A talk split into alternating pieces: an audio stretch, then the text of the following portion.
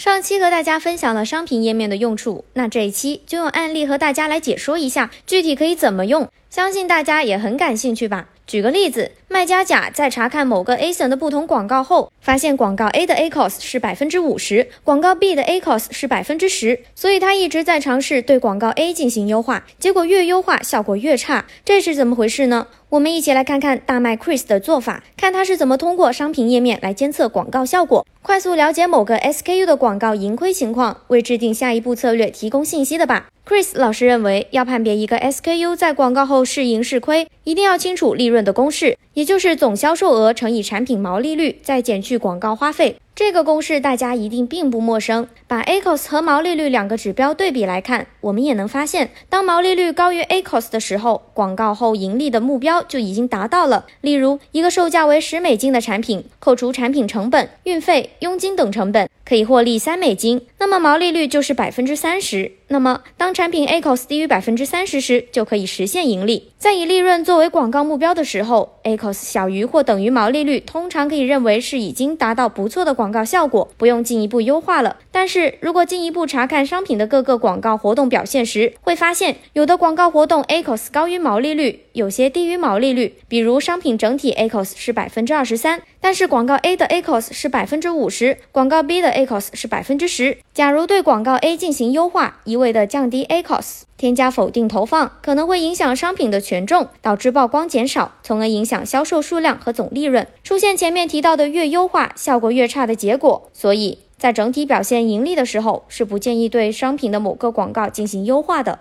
而如果 ACOS 大于毛利率，我们是不是就要出招降低 ACOS，甚至关停广告呢？其实投放广告除了能带来订单。提升销售和利润，还有一项很重要的任务，就是间接推动自然排名，提升自然订单的销售额。比如说低客单价的商品，虽然他们的广告 ACOS 普遍较高，但也是拉动自然订单的重要工具。在这种情况下，我们可以把自然销售额也拉进来，用 T ACOS 来帮助衡量广告效果。如果得出 T ACOS 依然大于毛利率，我们就要下载更多的广告报告，进行更精细化的分析和优化了。有了商品页面，相信大家能更便捷的获取广告数据。制定优化策略时更有理有据，不用仅凭感觉啦，赶紧用起来，为自己的商品推广来助力吧。